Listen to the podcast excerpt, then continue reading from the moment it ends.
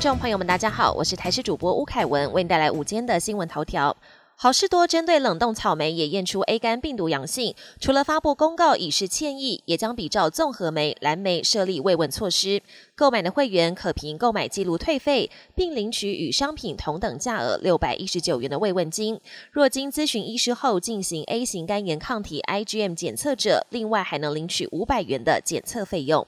世界卫生组织日前才将猴痘从国际关注公共卫生紧急事件中移除，但台湾猴痘疫情已连续五周新增的病例数都是双位数，还未降温。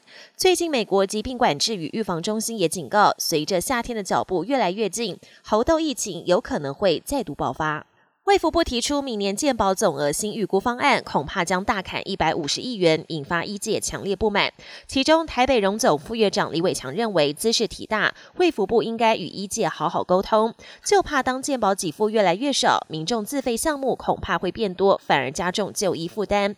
医师工会全联会理事长周庆明也表达强烈反对，就怕减少医疗支出，反而牺牲国人健康。今天封面逐渐接近，天气逐渐不稳定。清晨至上午，西半部地区有零星短暂阵雨，其他地区多云到晴。午后，西半部地区及东半部山区则有局部短暂雷阵雨。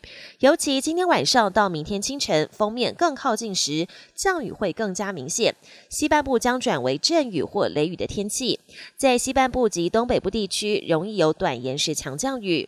而气温方面，今天台湾仍在西南风偏暖的环境中，各地高温大约在三十三至三十六度。大台北、桃园、台南及花东地区气温相对较高，东南部地区有焚风发生几率，高温皆可达三十六度以上。国际焦点：世界卫生组织解除新冠肺炎的全球公卫紧急状态，宣告疫情暂告一段落。不过，科学界开始探讨下一波全球疫情可能的爆发源头。巴西是全世界蝙蝠种类第三多的国家，亚马逊丛林内的蝙蝠洞更是数不胜数。加上过去几年大肆开发林地、侵入蝙蝠栖息地，使得巴西有可能成为下一场全球疫情的原爆点。全球异常暖化越来越严重，联合国十七号警告，最近的五年几乎可以确定是史上最热的五年。到了二零二七年，全球地表年均温将比工业革命时代前增加一点五度，气候灾变更多，甚至不用等到那一年，今年亚洲四月出现热浪的频率就已经暴增了三十倍。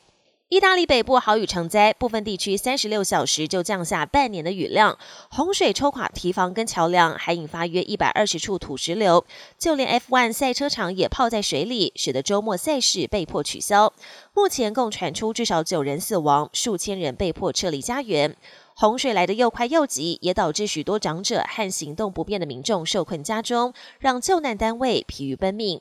本节新闻由台视新闻制作，感谢您的收听。更多内容请锁定台视各节新闻与台视新闻 YouTube 频道。